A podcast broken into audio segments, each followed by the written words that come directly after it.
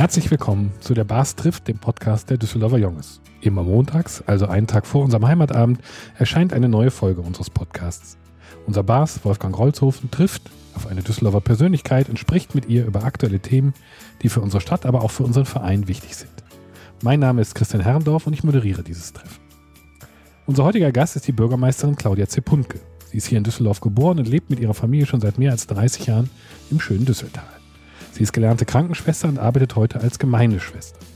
Claudia Zepunke ist seit Mitte der 90er politisch engagiert. Erst in der Bezirksvertretung, dann ab 2004 als Mitglied im Ausschuss für Gesundheit und Soziales, dessen stellvertretende Vorsitzende sie auch von 2009 bis 2020 war. Seit 2009 gehört sie dann jetzt im Stadtrat an und seit 2014 ist sie ehrenamtliche Bürgermeisterin dieser Stadt. Lieber Bas, ich bin nicht ganz sicher, ob alle unsere Hörerinnen und Hörer genau wissen, was eine ehrenamtliche Bürgermeisterin so macht.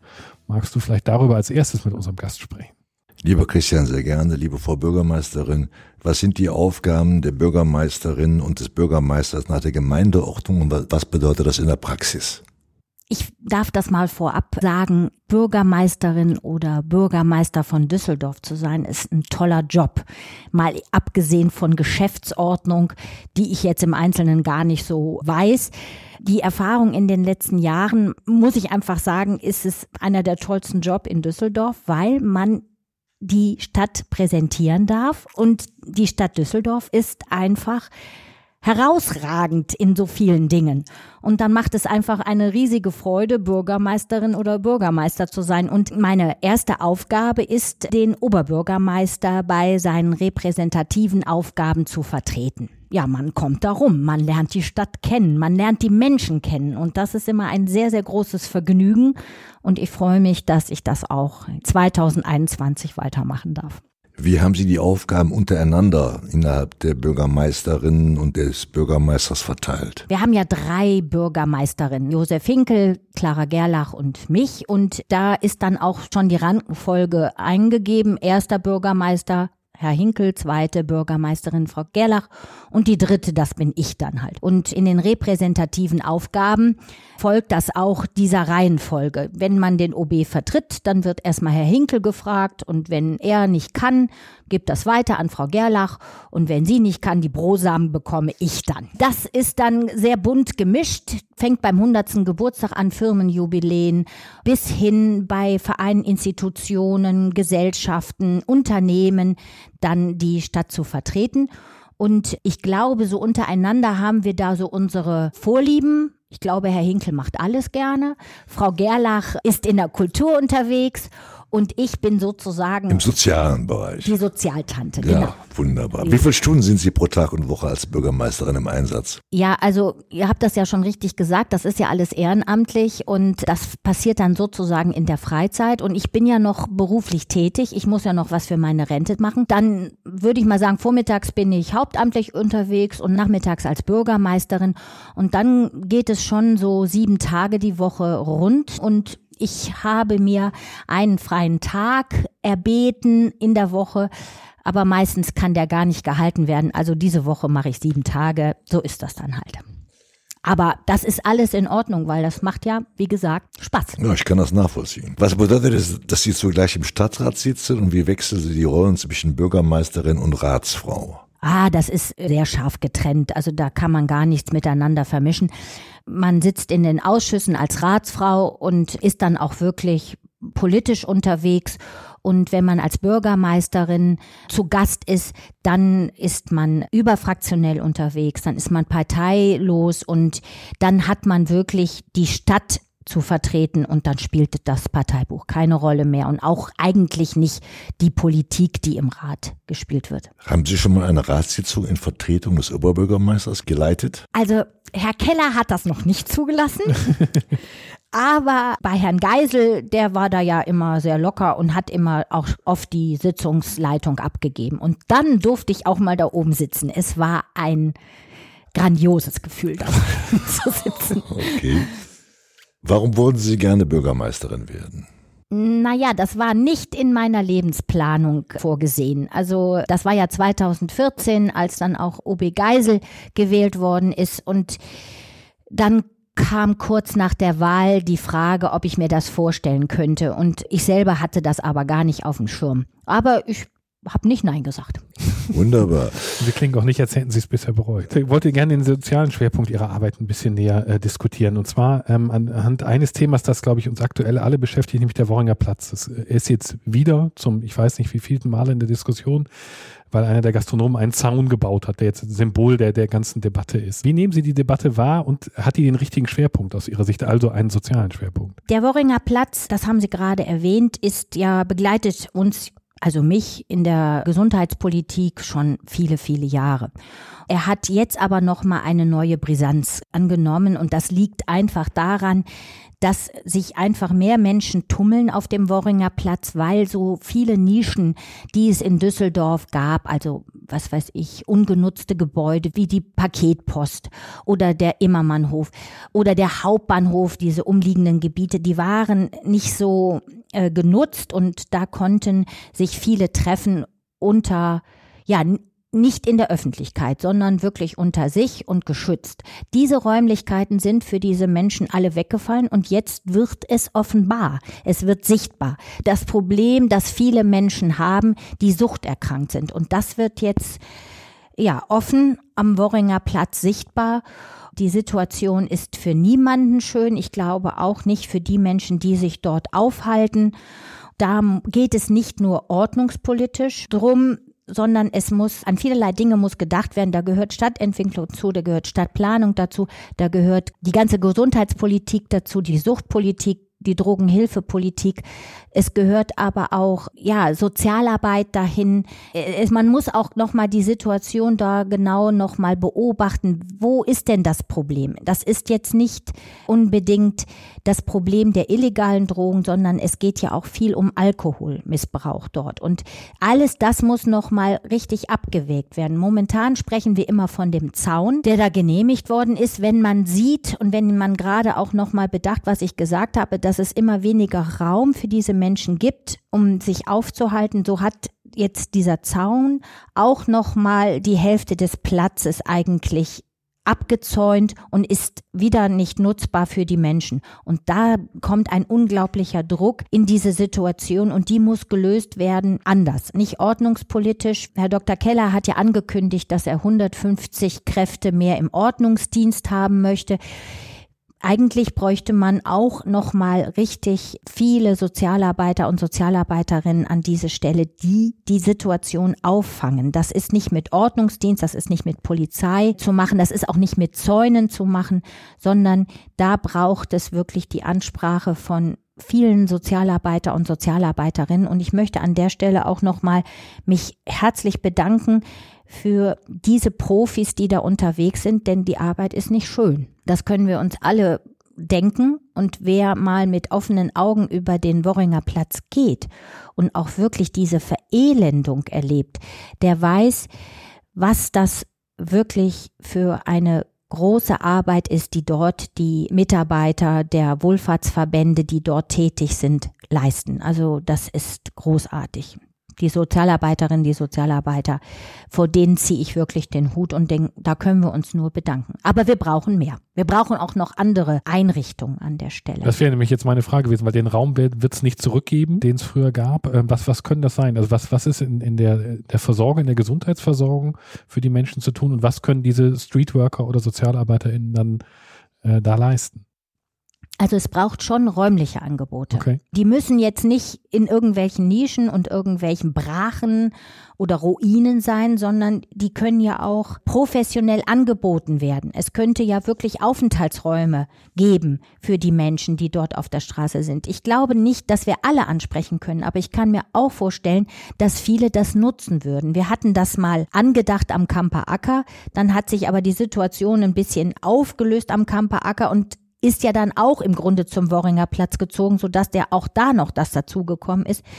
Und wir brauchen Räumlichkeiten, wo die Menschen sich tagsüber aufhalten können, wo sie vielleicht auch konsumieren können, jetzt nicht die illegalen Drogen, sondern wir sprechen ja hier auch von Alkohol, dass sie da auch Ansprache finden, die Möglichkeit der körperlichen Hygiene und wenn es nur ne, eine öffentliche Toilette und ein Waschbecken ist und dass man da auch sich vielleicht irgendwann mal irgendwelchen Tagesstrukturen, also Projekten mit Tagesstruktur annähern kann. Das muss ein sehr offenes, ein sehr niedrigschwelliges Angebot sein und das brauchen wir. Und wahrscheinlich nicht nur am Worringer Platz, sondern die Situation am Bertner von Suttner Platz ist auch sehr extrem. Wir brauchen auch also da in der Nähe etwas. Wir wissen von der Charlottenstraße, dass es sehr schwierig ist, vom Mintrop-Platz. Also in diesem ganzen Bereich brauchen wir viele dezentrale Angebote. Also da ist irre viel zu tun. Und wir sind seit vielen, vielen Jahren da eigentlich auf einem ganz guten Weg in der Stadt Düsseldorf. Aber jetzt kommt noch mal so eine extra Dynamik rein durch die schon angesprochenen Ereignisse jetzt. Wie ist es in der Gesundheitspolitik? Also ich habe den Eindruck, dass es mit der Drogenambulanz und so weiter zumindest besondere Angebote geht, die auch an den Bedürfnissen der Betroffenen orientiert sind. Auf jeden Fall. Wir haben ja das Drogenhilfezentrum direkt an der Erkrater Straße mit dem Konsumraum, der ja auch jetzt nochmal erweitert wird, sodass mehr Menschen auf zur selben Zeit illegale Drogen konsumieren können. Aber auch wahrscheinlich wird das etwas damit kompensiert werden, aber wir werden, die haben ja jetzt schon 1000 Klienten im Jahr. Und dann weiß man ungefähr die Zahl der, wo man die Droge konsumiert, also am Tag. Das ist ja bis zu dreimal am Tag. Also, also auch das wird da nicht mehr richtig abgedeckt. Und so kommt es halt auch zum Konsumieren im öffentlichen Raum und das zu ganz furchtbaren hygienischen äh, Umständen. Also von daher brauchen wir einen weiteren Drogenkonsumraum. Aber damit haben wir wirklich nur die illegalen Drogen äh, abgedeckt. Wir haben nicht den Alkoholmissbrauch damit abgedeckt, der ja eigentlich das größere Problem darstellt, weil äh, mit Alkoholkonsum ja auch eine ganz andere aggressive Dynamik im Verhalten der Menschen kommt. Das ist ja bei den illegalen Drogen, die sind dann mehr oder weniger sind ja dann dicht ne, und zu und sind sehr introvertiert, aber wenn es um Alkohol geht, da geht die Post ab. Und das darf man an der Geschichte nicht vergessen. Wir denken immer, das sind immer nur die illegalen Drogen. Nee, nee, das ist der Alkohol. Wir sind ja beide im ehrenamtlichen Bereich tätig. Wie hat sich die Zahl der Ehrenamtlichen in Düsseldorf insbesondere in der Corona-Zeit entwickelt? Ja, das ist ja das, was mich auch so begeistert an Düsseldorf. Das ist wirklich dieses riesige bürgerschaftliche Engagement.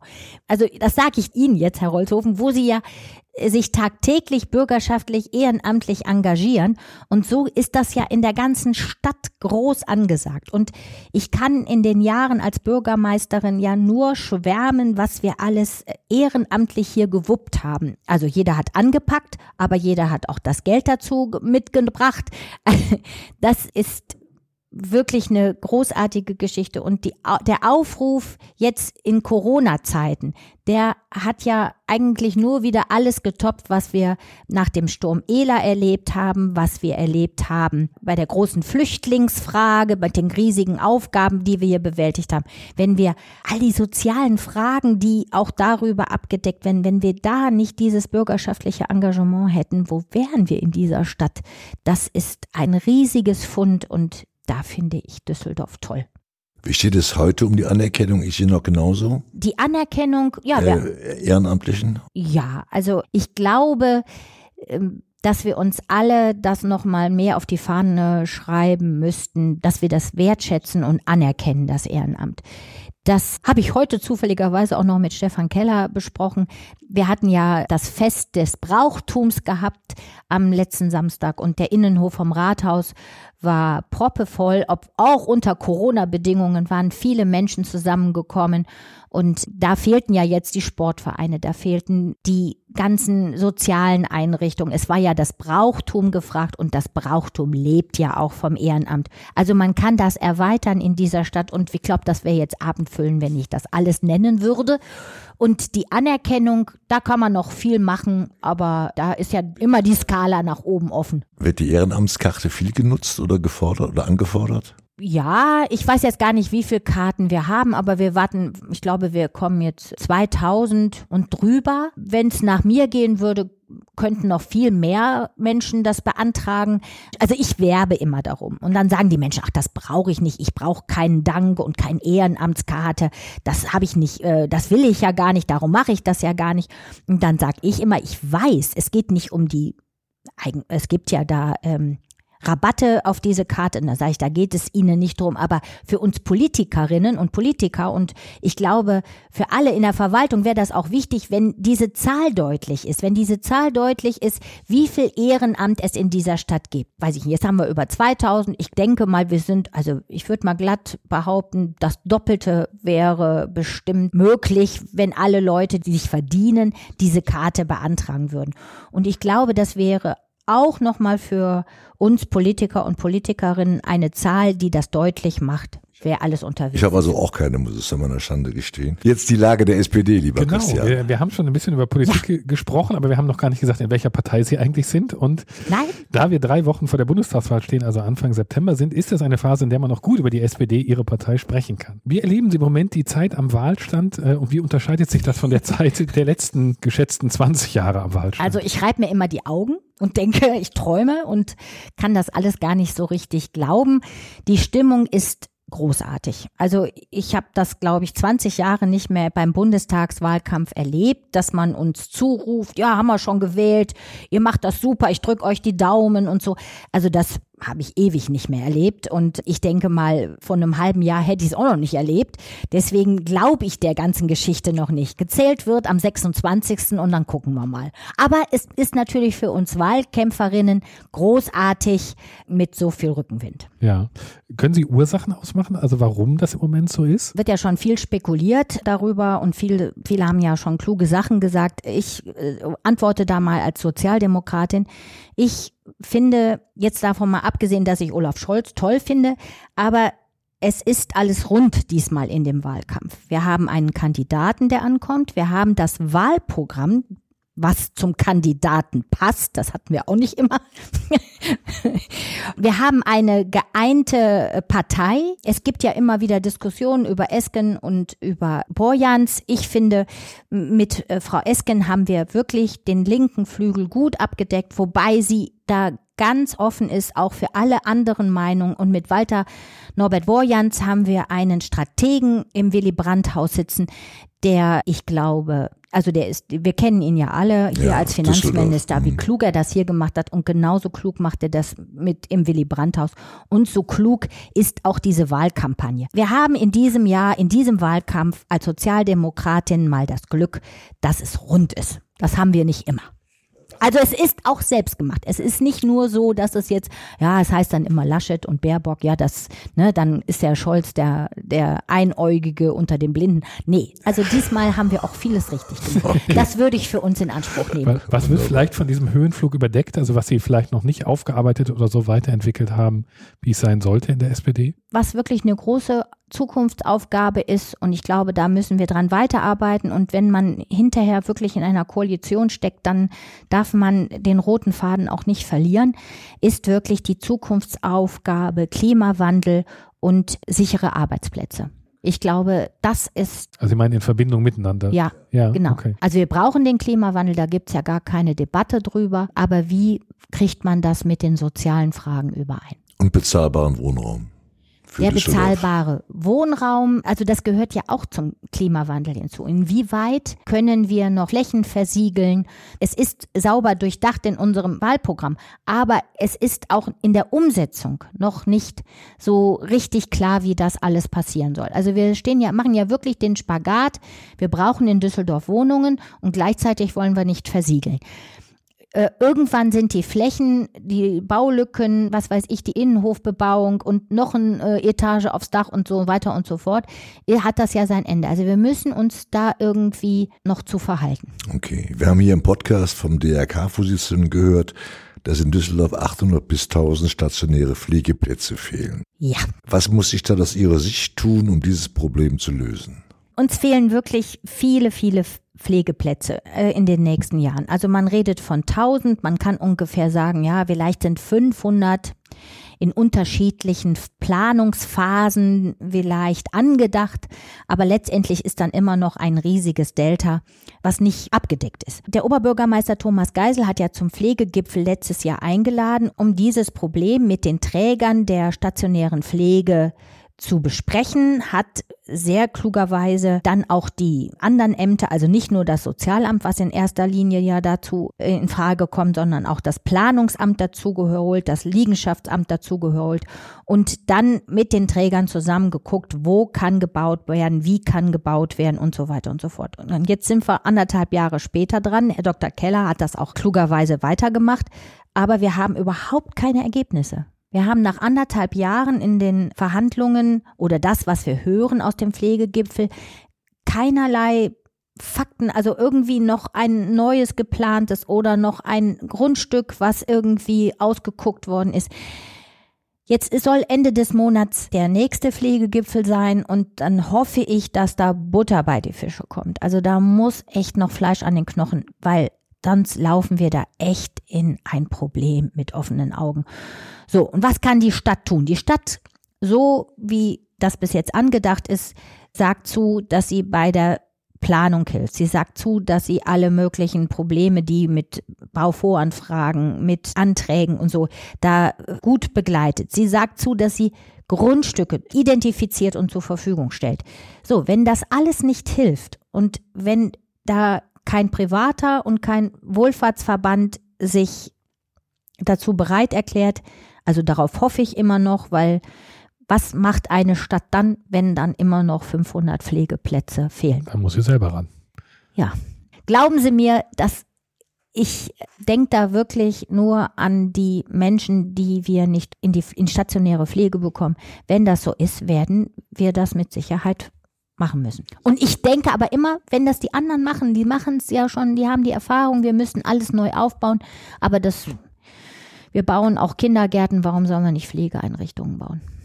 Gab es das schon mal, dass, dass die Stadtpflegeeinrichtungen ja. in früheren Jahren? Ja, ja ich meine ja, ja, ne? ja. Früher gab es sowas doch. Ne? Es gab in Flehe eine große Pflegeeinrichtung, genauso wie wir eigene Krankenhäuser hatten. Das ist natürlich alles auch dem Investitionsstau und ähm, wir wissen, dass es damals finanziell der Stadt schlecht ging und dann hat man sich von diesen Dingen getrennt. Seitdem ist es allerdings auch wesentlich schwieriger für die Kommune, da Player zu sein in den Pflegeeinrichtungen. Ja, dann kommen wir schon wieder fast zum Ende unserer, unseres Podcasts. Wir haben jetzt berühmte Abschlussrunde von Christian. Schnelle Fragen, schnelle Antworten. Genau, die funktioniert nach einem ganz einfachen Prinzip. Wir stellen Ihnen eine Frage, geben Ihnen zwei Antwortmöglichkeiten vor.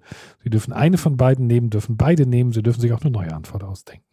Welches soziale Netzwerk nutzen Sie lieber, Facebook oder Instagram? Facebook, Äh, wo sind Sie lieber, im Hofgarten oder im Zoopark? Zoopark. Wer war Ihr liebster Oberbürgermeister oder Ihre liebste Oberbürgermeisterin von der SPD? Marlies Smets oder Thomas Geisel? Mali Smets und Thomas Geisel. Wer war Ihr liebster Oberbürgermeister von der CDU? Joachim Erwin oder Dirk Elbers? Hm. Ich habe Dirk Elbers, weil den habe ich erlebt. Im Ra als Ratsfrau. Was, was wünschen Sie sich für Berlin? Lieber die Ampel oder lieber Rot-Grün-Rot? Rot, Grün, Rot oder Ampel? Am, ah, Rot, Grün. Kommt auf die Ergebnisse an, okay. die Verhandlung. Dann sind wir am Ende unserer heutigen Folge angekommen. ich danke ganz herzlich unserem Gastbürgermeisterin Claudia Zempunke und bitte richten Sie Ihrem Mann, unserem Heimatfreund, auch die besten Grüße aus. Unserem Moderator Christian Herrendorf, unserem Mann für die Technik Thorsten Runde sowie den Ideengeber des Podcasts Rudolf Schulte und Vizebass Sebastian Juli. Der Interpret des heutigen Jungliedes ist Mario Velvo, der es extra für uns intoniert hat. Alle Folgen unseres Podcasts und mehr Infos zu unserem Verein findet ihr auf www.düsseldorferjunges.de und auf unserer Facebook-Seite. Und nun sage ich wie jeden Dienstagabend normalerweise Mats ab, das Jungeslied.